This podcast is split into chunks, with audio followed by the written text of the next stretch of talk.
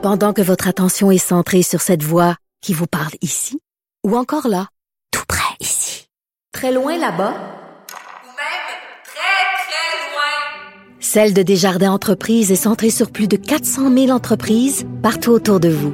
Depuis plus de 120 ans, nos équipes dédiées accompagnent les entrepreneurs d'ici à chaque étape pour qu'ils puissent rester centrés sur ce qui compte, la croissance de leur entreprise. Parce qu'en immobilier, pour être à son affaire, suivez les conseils de nos experts. Via Capital, les courtiers immobiliers qu'on aime référer. Bonne écoute. Il lance sa ligne au bon endroit pour obtenir l'information juste. Mario Dumont.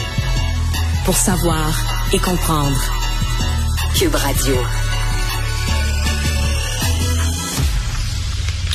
Conférence de presse aujourd'hui euh, pour annoncer un ajustement qu'on attendait un peu, en tout cas ceux qui ont suivi euh, les propos de divers experts. On commençait à se douter que la grande vaccination généralisée qu'on a connue à une époque pour la COVID, euh, ben, ça tirait à sa fin. Le docteur Luc Boileau, directeur national de la santé publique, qui est avec nous. Docteur Boileau, bonjour.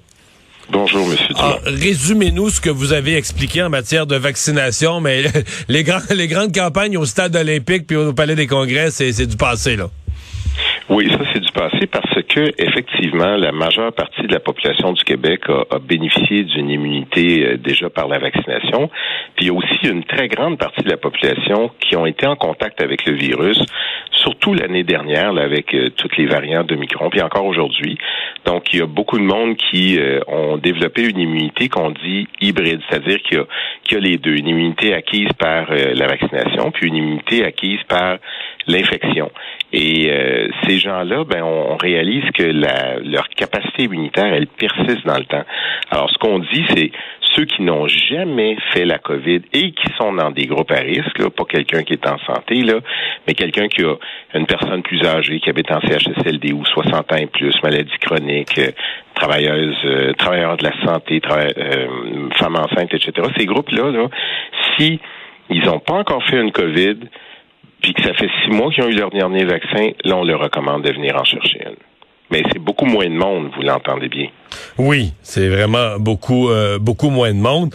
Est-ce que, bon, ça c'est pour l'immédiat. Est-ce que pour la suite, ça pourrait devenir un parce qu'à chaque automne, il y a déjà une réflexion dans, la santé publique, au ministère de la Santé sur la vaccination pour la grippe. Je pense une réflexion qui doit se faire quelque part dans l'été pour qu'on ait une campagne organisée à l'automne. Est-ce qu'on va inclure la COVID dans cette réflexion-là annuellement pour, peut-être inclure le vaccin de la COVID dans l'opération annuelle vaccination grippale? Bon, euh, votre question est très bonne, Monsieur Dumont. On est déjà là-dessus sur l'influenza pour la campagne de l'automne prochain. Pour la COVID, euh, là, ce qu'on fait, là, ce qu'on a recommandé aujourd'hui, c'est pour ceux qui auraient besoin d'être vaccinés durant l'hiver actuel ou le printemps. Mais pour l'automne, on va attendre d'avoir euh, le profil de toutes les études internationales qui va s'ajouter, les nôtres aussi, et on va être capable de donner un signal clair. On l'estime déjà à la fin du printemps pour savoir si on recommande à nouveau une dose durant l'automne. Mais on n'est pas capable aujourd'hui de le certifier, mais assurez-vous, soyez assurés plutôt que nous le ferons dès que nous le pourrons. Mhm. Euh, je veux vous entendre parce que il y a encore de la COVID, là. C'est plus, c'est plus ce que c'était. Mais euh, bon, à chaque semaine, il y a combien de décès de ce temps-ci? À chaque semaine Une vingtaine, peut-être? Une quinzaine de gens qui meurent avec la, avec la COVID. En fait, c'est un peu ma question. Est-ce qu'ils meurent avec la COVID? Est-ce qu'ils meurent de la COVID? Est-ce qu'il y a encore des gens euh, qui, exemple, est-ce que ça existe encore là, des non vaccinés euh, qui, qui décèdent de la COVID, même s'ils n'étaient pas si vieux que ça? C'est quoi le profil de Parce qu'il y a encore à toutes les semaines, il y a des décès là. Oui, il y a des décès. La plupart du temps des décès que nous observons. Malheureusement, ce sont des personnes qui sont le plus souvent très âgées, plus euh, plus de 75, plus de 80 ans, et qui ont d'autres problèmes de santé et qui euh, ajoutent par-dessus cela une COVID qui se complique et qui euh, les amène. Et ces gens-là, pour beaucoup, sont vaccinés.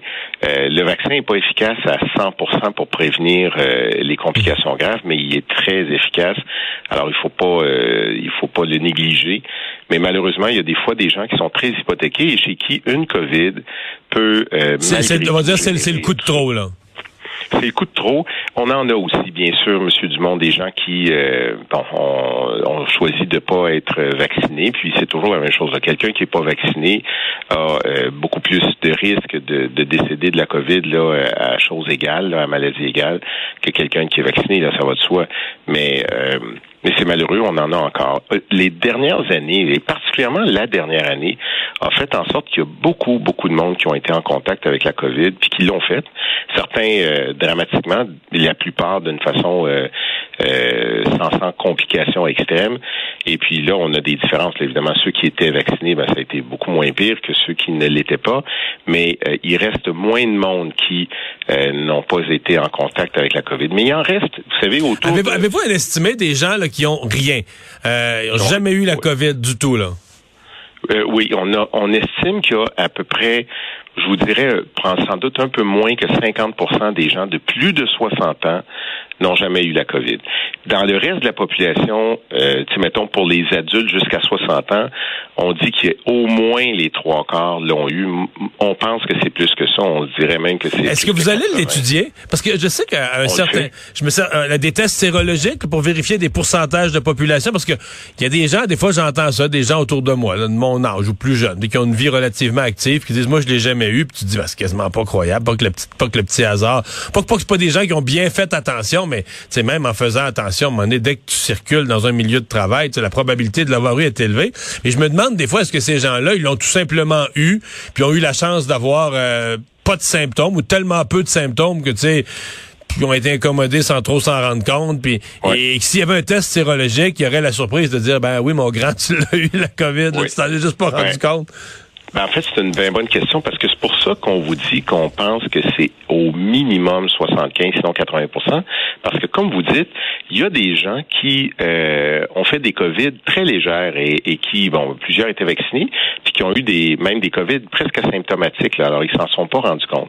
Faire un test biologique, pour répondre à votre question, c'est possible, mais il reste pas positif éternellement. Il va durer plus longtemps qu'un test qu'on fait, un test rapide dans le nez. Là. Si on fait un test PCR, là, comme on, le fait dans les hôpitaux, ça, il peut rester positif plus longtemps pour parce que les marqueurs sont plus euh, permanents, euh, persistants, excusez-moi, mais ils sont pas permanents. Alors, on, on serait pas capable, mettons, de faire un test euh, chez quelqu'un qui l'a effectivement eu, qui était pas, pas trop de symptômes, puis dire aujourd'hui, hey, tu as déjà fait la COVID, ça, les anticorps disparaissent à un moment donné, les antigènes surtout, puis on n'est pas capable de, de venir confirmer le tout. Alors, c'est pour ça que euh, nos études sont faites à partir des bases qu'on a avec euh, Emma Québec, qui les gens donnent du sang, fait qu'on est capable de vérifier ça.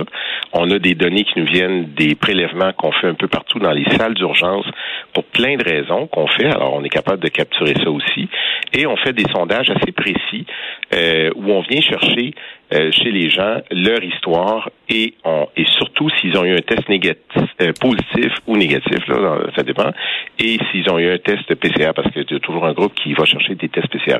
Alors avec ça, on est capable de vous dire sincèrement là, que la grande, grande majorité l'ont eu. C'est pas une surprise, vous, vous venez de le dire. Mais en haut de 60 ans, quand même, faire attention. Là, il en reste euh, probablement un bon 40, peut-être même jusqu'à 50% qui l'ont jamais eu. Et eux sont plus à risque quand il arrive le temps d'une COVID. Donc, c'est pour ça que eux, s'ils n'ont jamais eu la COVID, ils devraient aller chercher une dose de rappel quand ça fera six mois de leur dernière dose. Euh, dernière question sur l'ensemble des, des virus respiratoires. Est-ce que je conclus de ce que vous avez dit aujourd'hui que finalement on n'aura pas eu? Parce qu'on a vraiment un peu paniqué cet automne en novembre. On disait, regarde, on est juste au mois de novembre, on a déjà tous ces cas d'influenza, de virus syncytial. On disait qu'est-ce que ça va être en janvier? On avait l'impression qu'on allait vivre une vague jamais vue. Alors là, on est plus en descente. Donc, est-ce qu'on doit comprendre qu'on a eu juste une vague plus hâtive, pas nécessairement plus énorme, mais simplement plus hâtive, qui nous a fait craindre le pire à l'automne, mais que finalement, l'hiver, janvier-février, peut-être un peu moins pire que d'habitude? Ben, en fait, on a eu une vague non seulement plus hâtive, mais bien plus élevée. Alors, on a eu, ça a été du sport, là, euh, novembre, décembre. Tu sais, le virus respiratoire syncytial, vous l'avez vu, là, dans, même dans nos hôpitaux pédiatriques. en pédiatrie, ça, ça a été spécial, ça a été unique. Mais pour le reste, euh, aussi, oui, on a, on a goûté? Non, non, non. Ah oui, bon, il a goûté, ben, il y a eu la COVID, mais l'influenza a monté euh, très, très haut et a baissé. Puis au, moment où on se parle, aujourd'hui, on est à un niveau très faible. Donc, on était euh, vraiment, on a eu un gros pic qui a baissé. Je pense que les gens ont adopté aussi des comportements. Je ne veux pas juste mettre ça là-dessus, mais ça a été euh, certainement un facteur euh, qui a aidé. On a toutes sortes de sondages qui nous démontrent ça. Mais c'est pas nécessairement fini. Hein. L'influenza, des fois, on a des repoussées d'influenza, surtout l'influenza B. Donc, on va surveiller ça de près. Mais, vous, vous avez raison de dire que nous avons sous cet angle-là un beau mois de janvier, puis on est euh, rassuré. Il faut reculer il y a 10, euh, 12 ans. En fait, non, c'est plutôt euh, presque il y a 13 ans pour avoir des taux aussi faibles d'influenza en janvier. C'était la suite de ce qu'on avait connu, là, vous vous souviendrez, du H1N1. On avait eu une poussée au printemps, puis une autre poussée à l'automne, puis en janvier, c'était un beau paysage. Ben, c'est ça qu'on a en ce moment sur l'influenza. Alors, on suit toujours ça de près, mais, mais vraiment, c'est un beau paysage, puis une chance, parce que on n'aurait pas besoin de ça en ce moment-là. Non, non, on a assez d'autres problèmes. Dernière question au médecin de santé publique, des conseils pour les grands froids? Bien, c'est un peu toujours la même chose. Hein. Les gens euh, comprennent que les grands froids, c'est des occasions d'avoir des engelures, de pas se sentir très bien, de faire des efforts au froid, puis quand on n'a pas la santé cardiovasculaire qu'il faut, là, faut, faut pas se tester là-dessus. Euh, ah oui, pelleter, au grand froid pour quelqu'un qui a des problèmes cardiaques, c'est pas une bonne idée, là. Hein? Non, c'est pas une bonne idée. C'est pas une bonne idée. C'est, pas, euh, c'est pas grave de, de, pousser deux, trois coups de pelle pour enlever son entrée, mais de déneiger son entrée au complet puis le balcon, c'est pas une bonne idée. On en a, là, vous le savez, à chaque année, on a des gens qui malheureusement se ramassent avec euh, des, euh, des situations euh, d'engins instables, puis pire encore. Alors, faut rester prudent. Mais ce qu'il y a aussi, c'est que les gens utilisent des fois des chauffages d'appoint pour des bonnes raisons. Ils veulent se chauffer. Et là, on a affaire à, des intoxications au monoxyde de carbone. Puis ça, c'est vraiment pas drôle. On en a chaque année. Puis on en a eu encore récemment dans la période des fêtes. Puis dans la région de Québec, il y a eu des, des décès. Donc, faut être très prudent avec ça. Là. Le monoxyde de carbone, ça, on le sent pas. C'est inodore. Ça nous endort. Puis ça nous envoie ailleurs. Et, l'autre chose, c'est quand on est au grand froid, là, je l'ai déjà dit il y a 25 ans pendant la parce que j'étais en responsabilité dans le temps du verglas. Ce que je disais, c'est quand on a de l'hypothermie, là, quand quand on est dehors un bon moment puis qu'on commence à on est on n'est pas bien euh, vêtu puis qu'on a une perte de notre température, là, on commence à avoir de l'hypothermie.